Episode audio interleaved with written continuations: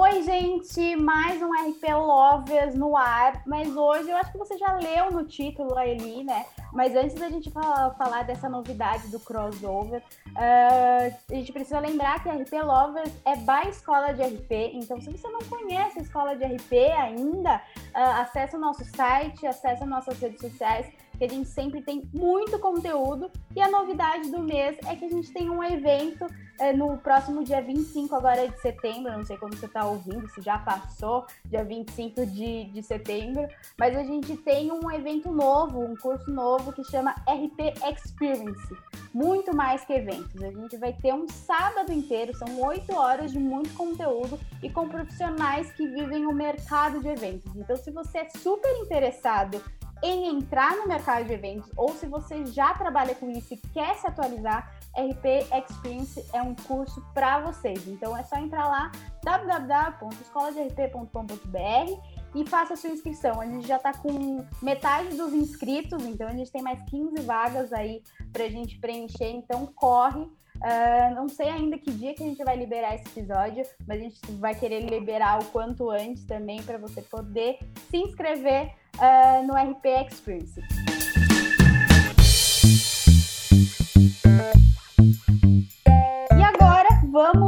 Direto para o pro, pro, pro tema desse episódio. Uh, já faz alguns meses que eu chamei essa convidada, a gente começou a, a, a, conversar sobre isso e eu tive uma ideia de fazer o primeiro crossover de podcast sobre relações públicas.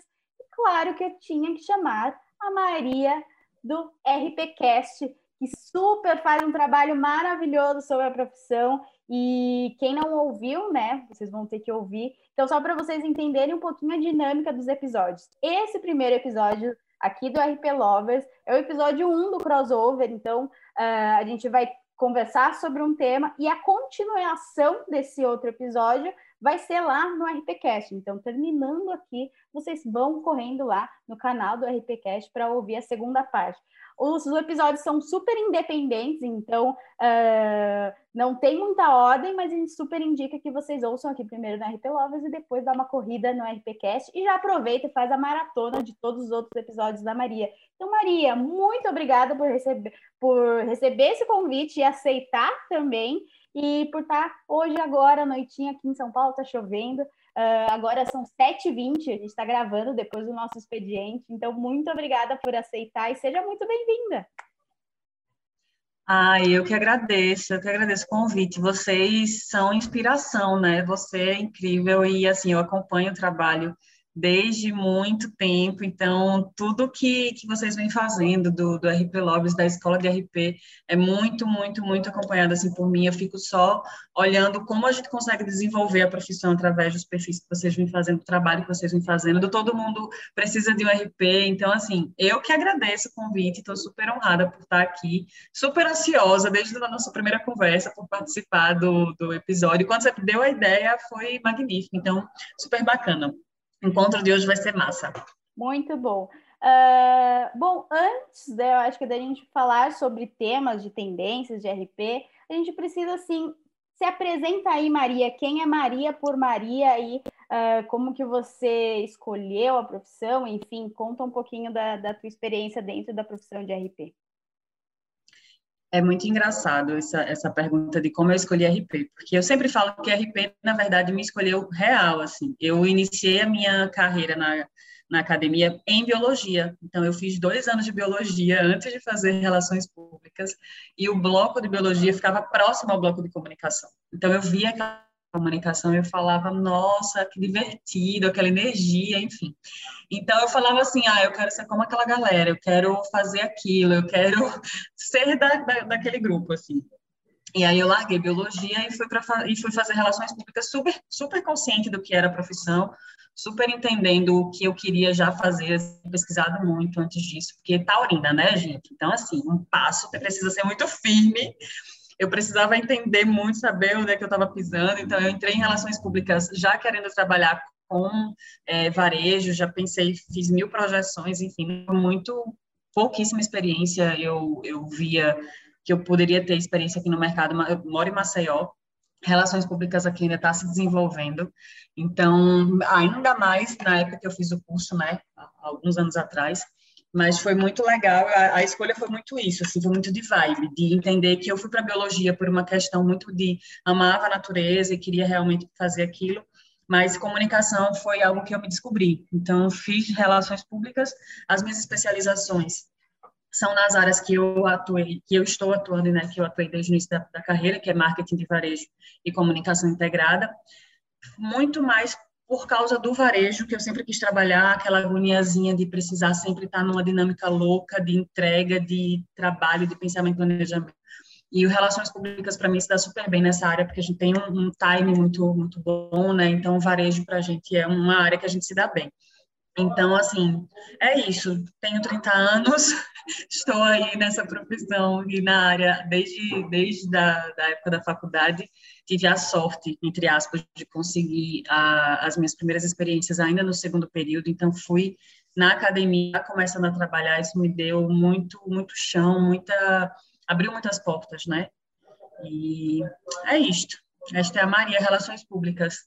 É muito engraçado você falar sobre isso. No primeiro episódio do, do RP Lovers, eu e o Alp, a gente contou um pouquinho, né, do porquê que a gente escolheu essa profissão e, e parece que é muito engraçado que parece super clichê, porque muita gente fala assim, não, foi a profissão que me escolheu, né? Porque a gente fala muito sobre isso de RP ser uma mentalidade. A gente aprende as ferramentas, mas a gente entender de pessoas, da gente compreender, a gente, a gente tem um feeling diferente, né? Então, quando a gente decide fazer RP, e eu sou taurina também, Maria, então eu super entendo disso quando você fala, quando eu fui decidir fazer RP, porque antes no vestibular eu tinha prestado para publicidade e para psicologia. E aí, quando eu pensei em publicidade, eu prestei dois anos, eu fiz aquele treineiro no segundo ano, e no terceiro ano foi o para valer. Eu fiquei pensando assim, cara, se eu for para publicidade, eu preciso conhecer o nicho, porque eu achava que era um, uma bolha fechada e continua sendo, né? Tem, tem muita gente lá. Sim. Quem tá no, no alto padrão ali de publicidade é uma bolha fechada. E eu ficava pensando, cara, eu tenho que ter muitas ideias, eu tenho que ser muito criativa.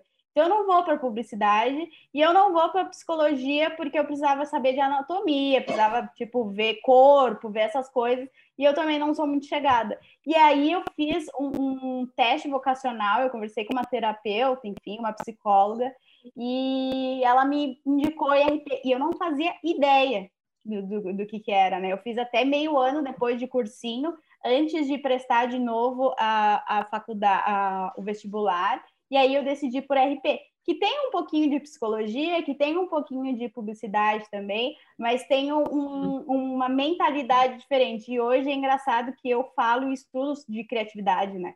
Não, e, e eu mesmo assim, por estudar criatividade hoje, uh, não faz eu querer ter um pé em publicidade. Eu, eu, eu, eu acho que eu acertei muito, eu acho que o fato do, do RP ter aparecido foi meio que uma escolha, uma decisão, assim, o, os planetas no universo se alinharam para eu decidir como, como RP, porque eu acho que eu também hoje eu não me vejo em outra profissão. Às vezes a gente se desgasta um pouco, às vezes a gente, é, a gente sabe que a, apesar da gente amar muito a profissão, é, não quer dizer que não dê trabalho, ou que não estresse, ou que a gente não faça coisas que a gente não gosta também, né? Eu acho que toda carreira é assim. Mas hoje eu não é consigo é me, me, enxergar sem CRP. Não só por causa do, da, da escola, ou toda da, da, minha profissão, mas eu acho que desde a faculdade, assim, desde o primeiro ano ali, eu sempre senti que ah, eu acho que tanta coisa pode ser feita como RP uh, que eu acho que foi uma das,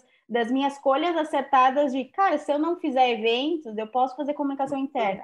Lógico que não é Exato. fácil uma migração, mas eu acho que o lance da possibilidade é muito foda, né? A gente ter essa possibilidade. É demais.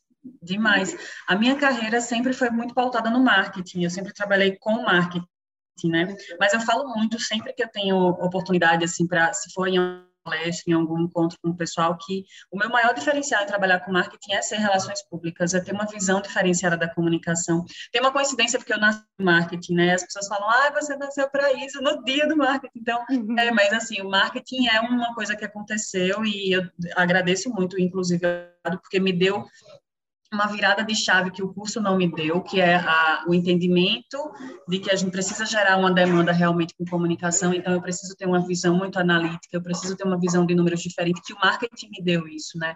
Na minha, na, na criação ali da minha carreira, se eu não tivesse trabalhado com marketing, eu não teria visões que eu tenho hoje.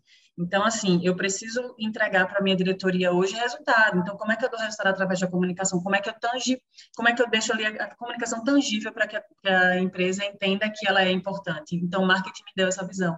Coisa que a academia não dá, porque a academia dá aquela teoria, ela ensina as nossas atividades, as nossas várias possibilidades, mas não nos coloca no mercado de fato. Aqui, eu não sei como foi a, a sua formação aí, mas aqui em Marcel, eu fiz na, na Universidade Federal, ela é muito teórica, assim, não é só na, nos primeiros semestres, a base teórica eu sei, mas para relações públicas a gente não teve laboratórios de mercado, não teve atuações de mercado. Então eu produzi um evento, beleza. Mas como é que eu entrego esse evento no final e mostro que ele deu resultado? Essa parte a gente faltou essa essa questão do como eu mostro que relações públicas traz resultado, sabe? Então, para mim, eu sempre falo que o marketing deu essa possibilidade que esse diferencial, né, a, a meu, o meu diferencial é realmente as relações públicas ter essa visão diferente das várias possibilidades que a gente pode ter com a comunicação.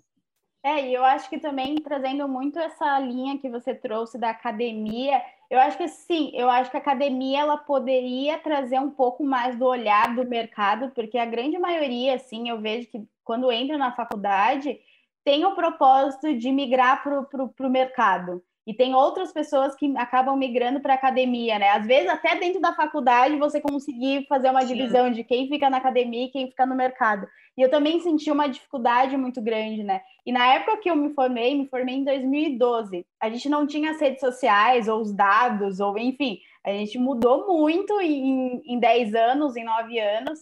E, e, e eu vejo assim, eu olho para trás na faculdade e eu falo assim, cara, eu estava falando com os professores que falavam que comunicação era imensurável, a gente não conseguia calcular, e é por isso que o mercado. E hoje, cara, depois de nove anos, e até antes disso, quando veio as redes sociais, sim, dá para a gente mensurar, dá para a gente calcular e dá para a gente mostrar o retorno que tem, né? de comunicação para dentro do, das empresas. O que, que a comunicação trouxe de grana, de lucro, de, de investimento, de parceria, né? Então a gente sabe que, que eu, eu não acho que a, a, academia ela é defasada, ela, é, ela não é necessária mais. Mas eu acho que tem algumas coisas, e eu acho que é até bom a gente falar isso no, no podcast, é que todo mundo acha que na, na faculdade você vai aprender tudo que o mercado precisa. E não, eu acho que a academia ela te dá uma base muito de, de a base teórica, o que é necessário, estratégico, planejamento, mas a gente precisa entender que o mercado e as pessoas e a comunicação ela evolui muito rápido. E a gente está vendo, eu acho que no, na, na pandemia a gente está vendo isso ao extremo de, de velocidade, que se a gente for olhar para trás e só basear a nossa carreira pela, pelo que a gente aprendeu na faculdade, cara, a gente não vai ter espaço no mercado, ou a gente não vai ter espaço na academia, porque as coisas estão mudando muito rápido, né? Muito. E assim, eu fiz um episódio com a Carol Terra, que quem não escutou, vão escutar. Muito, muito, muito, muito bacana. A Carol Terra é maravilhosa. E ela fala muito isso que você falou agora, assim, que a gente precisa tirar da cabeça que relações públicas ela tem um resultado intangível. Não, a gente precisa tangibilizar isso e ele tem realmente como medir, a gente tem como mensurar e a gente precisa, na verdade, porque de novo, né? A gente quando a gente vai para o mercado, a gente precisa mostrar que o nosso trabalho vale a pena. Qual é a nossa maior dificuldade? É mostrar que relações públicas é investimento e não gasto. Que a gente está ali para fazer realmente a empresa ter um resultado final, para ajudar o marketing a demanda para ajudar o comercial a pegar essa demanda que o marketing gerou, enfim, é realmente esse trabalho integrado dessas várias áreas. Tirar isso da cabeça de uma vez por todas, falar da academia dessa forma clara é realmente muito importante, porque a gente precisa buscar lá na academia, ainda lá, fazer o nosso plano de carreira. Então, assim, ah, eu já sei qual a área que eu quero seguir dentro de relações públicas, ou eu não sei, mas o que é que eu posso fazer para que eu consiga ali ser um, uma referência, ou para que eu consiga ali um espaço nessa área, porque a gente, é o que você falou, comunicação muda o tempo inteiro. A gente lê uma coisa hoje, amanhã ela já não está mais valendo, então ela está valendo com um bônus a mais. Então, assim, não dá para se apegar só ao que a gente aprendeu ali há 10 anos atrás. A gente precisa estar tá o tempo inteiro constantemente atualizando, né? Bom, bom, a gente já amarrando com isso do, do de, de, de, tendências, de futuro, eu acho que o, o, tema que a gente quis, a gente decidiu trazer é muito futuro e as tendências de RP. Então, eu acho que a pandemia trouxe necessidades novas, eu acho que olhares novos, né? E a comunicação, ela passou também por uma, por uma evolução e uma revolução que a gente vai sentir com certeza nos próximos anos. Maria, para você, na área de, de RP, o que, que, você acha que vai evoluir, vai mudar? O que, que foi impactado, principalmente com a pandemia? Mas eu acho que assim, o lance da gente olhar com, com, com humanizar a comunicação, a gente falar de propósito, já era uma coisa que a gente já estava vendo a comunicação se mexer mais antes da pandemia vir. Mas agora, com a pandemia, a gente ainda está em pandemia, então pessoal que está saindo de casa, use máscara, se vacinem, álcool em gel sempre. Mas o que, que você está vendo do mercado de RP? Ele vai crescer, ele não vai crescer? É bom para a gente? Não é? O que, que você está sentindo? O que eu vejo dentro do, do, meu trabalho hoje, dentro de algumas áreas, de algumas regiões que eu já trabalhei, assim, sabe? Eu Estou no Nordeste, já trabalhei em algumas cidades, alguns estados do Nordeste, algumas cidades, mas converso muito com pessoas de Sul, Sudeste. Então, assim, a gente tem uma diferença muito grande por região do desenvolvimento da profissão. Então, aqui, relações públicas ainda, está muito em desenvolvimento aqui no Nordeste. É, eu acho que a passos lentos ainda, infelizmente. Quando eu converso com algumas pessoas do Sul que eu, sobre até pautas do, do, de episódios, enfim, eu tinha recebi, eu recebi um convite no início desse ano para ir trabalhar no sul, assim, tipo, do outro lado do país, e eu meio que dei um freio, porque era um outro momento, eu estava realmente em outro momento, mas conversando com amigos de profissão, eu percebo como a gente tem fases diferentes de desenvolvimento. Por aqui, do Nordeste, por exemplo, eu acho que a gente precisa virar essa chavinha do que é relações públicas, que inclusive o, podcast, o RPcast nasceu para falar sobre isso. Tem, tem o CERN, né, a essência era mostrar relações públicas, quais as atividades, mas acho que aqui em específico a gente precisa virar a chavinha do o que é relações públicas para realmente entender e começar a, a pensar em como relações públicas pode se mostrar para que as pessoas realmente já saibam o que é. Então, assim, a gente já tem falando sobre comunicação humanizada, sobre o que é relações públicas, a gente precisa se colocar no mercado como relações públicas, se colocar realmente como um profissional é, é, de relacionamento, como um profissional que é, é gerencia a comunicação, que está ali no topo para ver ter essa visão 360. Então, aqui eu vejo que ainda a gente está com, como a gente está com esses passinhos muito lentos nessa, na nossa região, é realmente o um entendimento por parte dos profissionais. Eu sei que desanima um pouco, porque a gente realmente tem dificuldade no mercado, a gente tem é, algumas questões que ainda precisam ser definidas como teto, como piso, com, enfim, coisas que nos ajudem a ter um, um, uma, uma base legal, um salário legal, mas a gente precisa entender que é uma profissão necessária, que na pandemia é, acelerou-se e se mostrou muito mais evidente como as empresas precisam cuidar dos seus relacionamentos com os seus públicos, internos e externos. Então, assim, é entender como você realmente vai se colocar no mercado de forma estratégica. Não adianta mais pensar, ah, eu preciso fazer as pessoas pensarem saberem o que é relações públicas. Precisa, precisa. Mas, estrategicamente falando, você vai pegar isso para você e vai fazer você se colocar no mercado. É realmente virar essa chave de, ah, as pessoas não sabem, ah, é uma profissão que eu preciso ensinar. Não, é uma profissão necessária. Como você vai se colocar no mercado? Mas eu vejo um super crescimento, falo muito isso, inclusive, acho que a, gente, a, nossa área cresceu, inclusive, na pandemia, infelizmente por um motivo muito ruim, mas só tem a crescer, a gente precisa ter algumas visões diferentes, a gente precisa ter realmente, quando a gente fala do, da comunicação humanizada, eu sempre fico pensando assim, eu trabalhei em empresas muito tradicionais, e aí a gente, quando vai para um setor de que é, aqui é comunicação barra marketing, ou no, normalmente marketing e comercial juntos, principalmente no segmento que eu escolhi, que é varejo, é muito tudo muito visceral, é tudo muito para ontem, é tudo muito pé na porta. Então, assim, o humanizado fica muito para trás. Então, a gente está falando há algum tempo sobre comunicação humanizada, mas é preciso ter relações públicas em posições de, poderes pra, de poder para que a gente consiga realmente mostrar o que é uma comunicação humanizada de dentro para fora. Não adianta só colocar isso para fora. É de dentro para fora. A organização precisa ter isso na essência. Então, assim, é, é realmente uma, virada de chave para você chegar num lugar estratégico. Como você chega num lugar estratégico dentro da empresa, né? Aqui, por exemplo, a gente tem os setores de comunicação muito fechados. eu sempre tive pessoas no meu setor de marketing, de publicidade, de jornalismo, mas de RP normalmente eu era única. E era muito difícil encontrar uma relações públicas, uma pessoa de, de relações públicas com as, as habilidades necessárias para estar ali. Então, voltando para o que a gente falou algum tempo atrás, agora há pouco, assim, a, a atualização constante, o aperfeiçoamento constante, a gente precisa se colocar no mercado de forma estratégica. Então, são habilidades que a gente precisa ter. É uma visão analítica, é um, olhar 360. Então, são habilidades que a gente precisa ter realmente para voltar para o mercado, para estar voltada para o mercado e conseguir inserir, se inserir no mercado. Porque relações que não é estratégico, relações públicas que não vê comunicação e não vê ações de comunicação como um, um com o resultado final lá na frente, não vai conseguir, né, vai ser engolido. As empresas querem isso, é o capitalismo. Uhum. Concordar ou não, não quer dizer que vai parar de existir, é realmente o capitalismo. Mas sim, acho que a gente só tende a crescer, a gente só realmente precisa ter essas visões assim diferentes, mais analítico, mais crítico e muito, muito, muito mais voltado para o resultado, tentando se integrar. Uma outra coisa que aí é uma questão mais nossa de, de histórico mesmo, né? A gente fala muito, e eu acompanho alguns grupos, que assim, ah, a gente fica muito no pé quando uma pessoa ela exerce a profissão sem ser relações públicas ou ela está e tem que ficar mesmo, pelo amor de Deus, tem que ficar mesmo. Mas a gente precisa parar de, de colocar alguns obstáculos no sentido de, de assim, profissional de marketing e existe o profissional de relações públicas não é para brigar com o profissional de marketing, é para entender como a gente consegue integrar as atividades, sabe?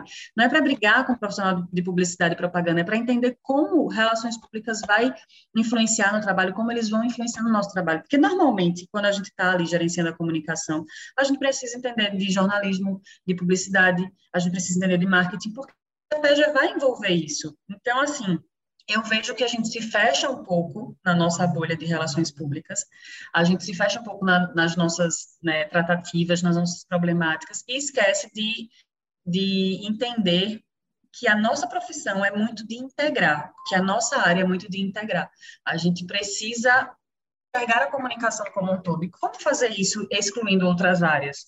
Não dá, não dá para fazer. Então, isso é, é mais um conselho, na verdade, não é uma tendência, mas é mais um conselho para que a gente Sim. consiga trabalhar em paz. E a gente, sabe? como RP, né? A gente, como RP, que a gente consegue integrar e falar com os públicos e tal, a gente também tem que exercer esse papel dentro das áreas que a gente trabalha. Então, uh, a gente sempre Exatamente. acaba assim: ah, você não tem que entender de gravar um vídeo, ou editar um vídeo, ou fazer um post no Canva ou no Photoshop. Mas eu acho que você ter um conhecimento de saber o que, que é possível, o que, que demora, o que, que faz sentido, você consegue ser muito mais estratégico em fazer alguma campanha, alguma ação. Então, se você entende e troca figurinhas com quem é de publicidade, quem é de marketing, se você uh, olha como que funciona a área de design, o que, que, funciona. Uh, eu falo muito com a Fabi, que é uma das nossas sócias na Todo Mundo, que ela está navegando um universo paralelo da tecnologia de coisas que a gente nem imagina. Mas é, o, o que ela fala muito é que a gente precisa integrar a tecnologia como ferramenta para facilitar a nossa comunicação, mas ela traz um olhar muito humanizado de, cara, se eu me mexo com algum aplicativo ou com tecnologia, eu não posso ter uma comunicação agressiva de mandando a pessoa fazer aquilo. Hoje o iFood, quando ele manda uma mensagem para você com um cupom, é um jeito legal de, de, de, de, conversar com você. O UX, que é uma área que eu acho que RP está falando muito pouco, é uma área que a gente deveria estar no meio, porque não só quem é designer de, de tecnologia, enfim, quem é programador, ele vai entender de fazer as ferramentas, mas às vezes tem alguma, algum botão, alguma frase, alguma coisa que o comunicador pode ajudar para a gente fazer o aplicativo ser muito mais humanizado, dele ser muito mais amigável, da gente querer usar o aplicativo, o que, que a gente consegue facilitar, porque a gente também vai olhar por que, que o público está olhando, que eu sempre falo para o Alf que a gente é meio que um termômetro das coisas, né? E muito, muitas vezes a gente é bússola também, né? Porque quando as coisas acontecem no mundo, a gente talvez tenha que ser um, um, uma pessoa responsável por trazer algumas temáticas que são fáceis, outras temáticas que são complicadas do, do comportamento humano, das novas gerações, para a gente trazer dentro da empresa, né? Porque a gente fica, ah, mas os chefes precisam saber que no mundo está acontecendo isso. Sim, mas será que eles estão olhando para um olhar de RP, de comunicação, de posicionamento, né? Então, a gente, como uhum. RP, para mim também, eu acho que o, o, lance da tendência é a gente entender como a gente consegue é, fazer a comunicação migrar para um lugar único, para a gente não espalhar essa comunicação, né? A gente integrar de fato. Mas eu acho que a gente está olhando muito para um, um lugar de tecnologia, que a gente, RP precisa estar tá junto, o lance de posicionamentos que a gente está vendo que essas marcas elas estão. Uh, eu acho que essa quantidade de cancelamentos que a gente está vendo nas redes sociais, ela um, irrita a gente, óbvio, né? Porque eu acho que são erros que às vezes são muito júniores, assim, mas eles, o, os erros não são tão óbvios para todo mundo. E eu acho que talvez essas derrapadas de várias marcas elas são necessárias porque a gente está moldando essa nova comunicação, né, de propósito, de posicionamentos, de várias coisas. Eu até falei numa live passada que a gente está entrando numa sala pós-pandemia onde a RP e comunicação ela está num outro nível que a gente ainda não chegou nesse nível, é tipo um joguinho do Mario Bros. A gente chegou Sim. no nível que a gente não sabe o que a gente tem que fazer. E aí a gente vai repetir algumas vezes, o, o, o Mario ali no joguinho vai morrer algumas vezes, vai errar algumas vezes, para a gente começar a construir esse caminho que não as marcas estão trilhando, mas o que as pessoas estão querendo das marcas, né? A gente inverteu esse processo, porque hoje a marca é. ela precisa se pautar nas demandas e nas dores que a sociedade está tá vendo hoje, né? Então, para mim, eu vejo também que, que o futuro, eu acho que da, da, da comunicação, do RP, a gente ainda vai dar umas derrapadas, eu acho que ainda a gente vai ter esse papel de, de, de, ter que explicar o que a gente faz, mas eu acho que a gente está muito melhor do que anos atrás, né? Porque a gente, a gente era frustrado de ter que estar explicando para os nossos pais, mas eu acho que o mercado em si, quem tem que contratar a gente ali, quem tem que tomar decisão e quem está olhando para essas novas tendências, eu acho que RP já está meio que no checklist dessas pessoas, sabe?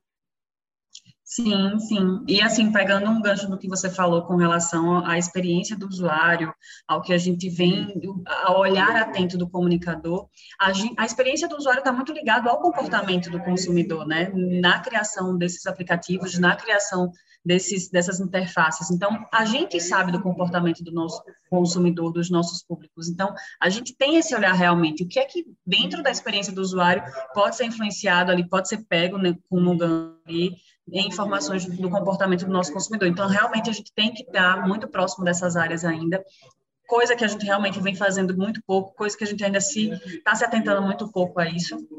A questão das tecnologias na nossa área, como a gente veio de uma área muito offline lá no início, a gente tem uma dificuldade é, normal né, da nossa área, porque a gente nasceu lá naquele, no, no, mundo mais offline. Mas aí, pegando a Ariane, né, trazendo, tem que ser online mesmo, e aí a gente tem que se colocar e se jogar e aprender um pouco mais, e aí, dependendo de cada segmento que você vai, por exemplo, o segmento que eu escolho, que é o varejo, a gente tem as tecnologias muito mais voltadas para o ponto de venda, então a comunicação é pensar como eu posso melhorar o ponto de venda para melhorar a experiência do meu usuário. Então, aí volta de novo, mas como é o comportamento desse consumidor? Como é o comportamento desse meu público? Então, são várias frentes que a gente precisa entender pesquisar novas, no, no, meu caso, pesquisar novas tecnologias para melhorar isso, entender como eu posso comunicar melhor, como tratar do ponto de venda como algo que se comunique tão bem que eu faça um autoatendimento. Então, assim, é deixar a coisa muito mais clara para o nosso cliente, para o nosso consumidor, para o nosso público, e a gente precisa se atentar a isso.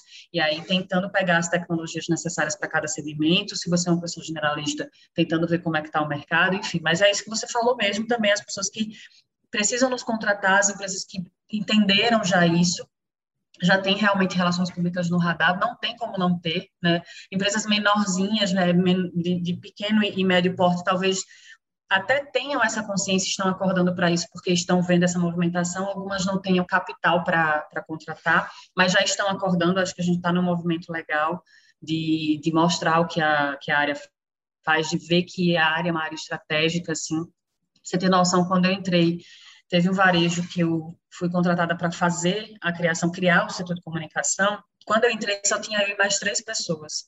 Eu pedi demissão desse varejo no ano passado e ele tinha dez pessoas internas, mas uma pessoa em cada loja, que são espalhadas em vários estados, então totalizando 20 pessoas na área de comunicação. Enorme, era surreal para a empresa, porque é uma empresa super tradicional, familiar, que nasceu aqui, expandiu para outros estados. Então, assim, entenderam a importância do setor, entenderam que realmente dá resultado, entenderam que não dá para crescer sem ter uma área de comunicação estratégica, sem ter relações públicas estratégicas. Então, acho que a gente está indo bem. A gente realmente precisa ter esses olhares assim mais atentos. Sim, é, e, e, é o que você falou, né? A gente acaba sendo um, um, um, profissional que não pode ser mais visto como gasto, a gente é um investimento e a gente tem que dar resultado e a gente tem que mostrar o resultado em, em si, né? E, e é exatamente o que você falou, até mesmo uh, empresas pequenas estão se posicionando, posicionando de formas diferentes, né? Hoje eu acho que com a. Eu que trabalho na área de, de, de futebol, faço alguns conteúdos para alguns jogadores e também uh, trabalho com, com lance de entretenimento, de música, a gente está sem show até hoje, né? Então a gente está voltando aos poucos com os eventos testes. Eu acho que tem algumas coisas que vão mudar, principalmente quem, quem trabalha com eventos, assim, deu um boom, né? Eu sempre falo pro, pro Alf, né? A gente teve um boom de quem trabalhava com eventos quando deu aquele incêndio da balada Kiss. E aí aconteceu uma coisa horrível e a gente começou a olhar para a segurança de uma forma totalmente diferente, né? E aí agora na pandemia a gente está vendo também o resultado de, de, de, como a segurança, a gente precisa ter um entretenimento, tem que fazer coisas diferentes, mas hoje em dia a gente está priorizando muito a segurança, né? A gente está indo no, se a gente for ver na pirâmide de Maslow, Uh, será que a gente está suprindo todas as necessidades do ser humano? E isso é teórico, tá, gente? Vocês não sabem, não lembram Sim. ainda da, da, pirâmide de Maslow. A gente tem que olhar o, o básico que a gente precisa para depois a gente ver na comunicação o que, que a gente está suprindo, né? Se a gente está suprindo Sim. produzir um evento, cara, a gente tem que a primeira coisa é segurança. A pandemia trouxe o que, que a gente vai fazer diferente, né? Uh, e isso eu acho que Talvez até eu acho que um comportamento de ser humano é quando acontece um negócio ruim que a gente começa a parar para pensar, a gente não se antecipa, né, de, algum, de alguns problemas antes, né, antes deles chegarem. Mas eu acho que a tendência que fica é a gente precisa olhar ao redor, porque tudo isso impacta. Quando, quando a Maria falou muito dessa análise crítica, essa análise de contexto, Uh, a gente acha que a gente só tem que estudar comunicação ou aprender de ferramentas ou eu preciso saber como que o que quais são as trends ali do, do, das redes sociais mas se a gente não entende de contexto não faz sentido né? Porque igual quando começou a pandemia a gente cessou os jogos e os shows uh, a gente teve que aumentar a comunicação porque a gente sabia que a gente não teria show para ter contato com, com os fãs e com o público, então a gente saberia que a gente tinha que fazer comunicações diferentes nas redes sociais, mas uma das primeiras coisas que a gente fez no começo é a gente não sabe o que vai acontecer. Então a gente não. É, não sei se é daqui 15 dias, daqui um mês, daqui dois anos, sabe? A gente não sabia. E isso quebrou muita gente, que eu acho que é um negócio da, da, da comunicação, é planejamentos a longo prazo, para mim, eu acho que, assim, lógico, a gente não pode dar louca e sair fazendo as coisas que a gente acha que tem que fazer. Mas eu acho que aqueles planejamentos que a gente fazia de um ano, de seis meses, de comunicação, cara, talvez a gente tenha que ter uma linha mestra de metas que a gente queira bater no marketing, na comunicação, nas redes sociais, enfim, de, de parceiros, essas coisas. Eu acho que a gente tem que ter mas aquele planejamento que a gente tinha, eu olho para o ano passado, em janeiro, ah, nosso planejamento de seis meses, de um ano, de dois anos, cara, a gente pegou aquele planejamento, amassou e teve que começar do, do, e, do zero, é, né? Do zero. Foi então, muito louco que... isso, porque. Pode falar, pode falar. Perdão, pode, pode falar. Não, mas eu acho que o, que o lance é a, a gente, esse negócio a longo prazo uh, meio que caiu, né? Eu acho que as redes sociais, a gente também a gente não pode planejar a rede social daqui seis meses, porque uma semana está acontecendo outra coisa nas redes sociais que vai furar o meu planejamento de seis meses, né? E a gente não se deu conta que rede social é um dia atrás do outro, não é daqui uma é. semana. Então, eu não sei se você sente Exatamente. na tua área também Maria. No varejo foi muito foi muito louco assim, quando a gente, eu lembro que uma semana antes de estourar a pandemia aqui, de mandar fechar tudo, eu tinha feito uma viagem para as lojas da Paraíba desse varejo que eu trabalhava e aí tinha rodado as lojas, porque a gente estava mudando equipe, enfim, mudando comunicação e voltamos. Na semana que, que eu voltei, na outra semana a gente, todo mundo do escritório foi para home office, e a gente voltou e ficou trabalhando de casa, enfim. Só que o varejo que eu estava trabalhando era um varejo que, assim, pra você ter noção, a gente não mudou a meta de faturamento, permaneceu com a mesma tempos normais, e a gente ultrapassava essa meta mensal. Então, a gente não sentiu queda, muito pelo contrário. Agora sim, como eram estados diferentes, a loucura da comunicação era: eu precisava comunicar que uma loja fechava, que uma loja tinha uma, um, um horário diferenciado, que uma estava aberta só de não sei o que lá, enfim. Então, a loucura do setor foi comunicar eficiente que as lojas estavam diferentes, porque antes todas abriam e fechavam no mesmo horário, enfim, tinham realmente uma sinergia ali mas a gente não viu queda, a gente viu muito aumento, inclusive mesmo nas lojas em estados como, na, como Rio Grande do Norte, Natal, que foi assim, a loja de Natal ela fechou por um bom tempo e ficou só no, no PEG leve. Mesmo em lojas como essa, a gente viu o faturamento aumentar, a gente viu a meta sendo batida. Então, para mim, foi muito louco trabalhar no, no varejo nesse segmento, nesse momento, porque eu ficava desesperada. Gente, o que, é que as pessoas estão fazendo? Assim, óbvio, eu precisava e gostava do resultado que a empresa estava tendo, porque né, eu precisava garantir o emprego de o meu e de, da minha equipe, enfim. E aí a equipe, eu, eu precisei deixar metade da equipe é, com contrato rescindido e a outra metade não, então foi, foi muito doido, louco, porque na, na, nessa época eu diminuí realmente o time. Então a gente estava vivendo um momento em que a gente precisava segurar equipe, mas no meu segmento eu não senti isso, eu não tive essa dor de imediato. Muito pelo contrário, a gente viveu momentos em que a gente trabalhou muito mais, em que a gente de casa ficava virando noite porque o varejo estava super aquecido, assim. Mim foi um pouco de loucura, no sentido humano da coisa, de olhar e dizer assim, gente, essas pessoas estão loucas, porque eu não sei porque vocês estão comprando tanta tinta. Meu Deus do céu, assim, é um varejo de construção. Então, não sei por que vocês estão comprando tanta tinta, vocês precisam, sei lá, guardar dinheiro, é uma pandemia, a gente não sabe o que vai acontecer mas ao mesmo tempo batendo ali a minha meta, batendo ali a meta da, da minha equipe, comissões, comissões. Então, assim, foi realmente muito doido pensar nisso. Aí volta para o comportamento do consumidor, né? A, gente teve os, os, as áreas que a gente mais vendia, que era piso e tinta na época, ficaram, se mantiveram ali na, em alta, mas a gente teve um aumento gigantesco de acessórios pequenos para o lar, acessórios para manualidades, sabe? Então, a gente começou a olhar ali o nosso consumidor de uma forma diferente.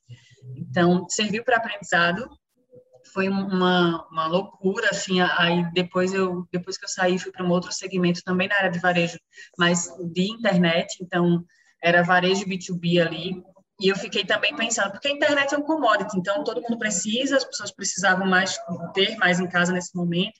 Então são, são perfis muito diferentes, as pessoas ligavam para reclamar, enfim, eu peguei dois segmentos ali, duas áreas muito doidas no meio dessa pandemia. O que ficou como aprendizado, né? É, a comunicação realmente mudava o tempo inteiro, a gente precisava comunicar, e aí o que ficou muito evidente é que a gente não estava preparado, a gente, quando eu falo a empresa, talvez um cenário né, geral, mas a gente não estava preparado enquanto empresa para a gestão de crise de atendimento. A gente estava pegando a nossa equipe ainda, formando a nossa equipe de saque e de televendas. Então, a gente estava formando mesmo. Tinha loja que não tinha. A gente não estava preparado para a gestão de crise desses, desses setores que esbarrava muito na nossa imagem. Então, foi um momento que a gente apanhou muito, como marca, que a gente estava ali o tempo inteiro para gerir. Um momento que me marcou muito, assim, eu estava, eu acordo muito cedo, por uma questão de hábito já. Então, 4h50 da manhã eu já estou acordada. 4h50 da manhã, meu chefe me liga. A gente teve um problema numa loja X que teve não sei o que, eu 4h50 da manhã, eu estava acordada, tudo bem, mas me marcou muito no sentido assim, a gente precisa resolver isso agora, tipo, foi ontem à noite explodiu, eu não ia ligar para você, mas enfim, a gente precisa resolver. E então, assim, o desespero de pessoas que nem, nem se, se, se colocavam no operacional do dia a dia, porque foi o diretor da empresa que me ligou. Ele tem 10 empresas, ele tem um negócio gigantesco. Ele a gente tinha um contato direto realmente, porque a empresa, por ser familiar, ele estava ali o tempo inteiro mas ele não se envolvia tanto no dia a dia. E nesse momento de pandemia, ele estava o tempo inteiro no dia a dia, ele estava ligando e no home office, que assim, não existe. Aqui em Maceió foi muito chocante para algumas empresas fazer o home office, porque não existia de fato esse trabalho remoto. E para essa empresa, o dono era muito, ele é um, um, pouco mais velho, então as pessoas assim, foi muito choque, foi muito de ligar, como é que você está, muito de reunião, então foi muito, foi tudo muito louco, foi tudo muito ao mesmo tempo, né? É, então a gente, eu entendi que a gente não estava preparado para a gestão de crise de atendimento, que é algo que para o meu segmento é muito importante, para o segmento que eu escolhi é muito importante, porque as pessoas esbarram logo na linha de frente. É vendedor, é saque, é televendas, é a primeira pessoa que está ali no balcão que vai ser atendida. Então, a gente precisa se preocupar com isso também.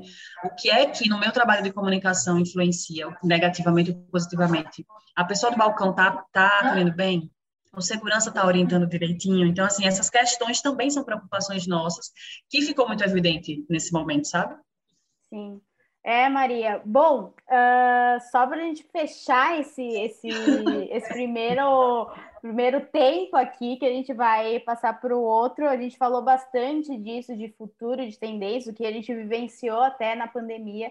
E aí, agora no próximo episódio, que você vai ouvir lá no RTCast, eu vou deixar o link uh, na descrição aqui do, do episódio. Corre lá que a gente vai ter essa continua, continuação aí do, desses perrengues que a gente está uhum. passando ainda, que a gente está em pandemia, mas para onde é que a gente está olhando também de futuro e de vitórias aí da profissão. Então, gente, quem ouviu até aqui, a gente te espera no próximo episódio.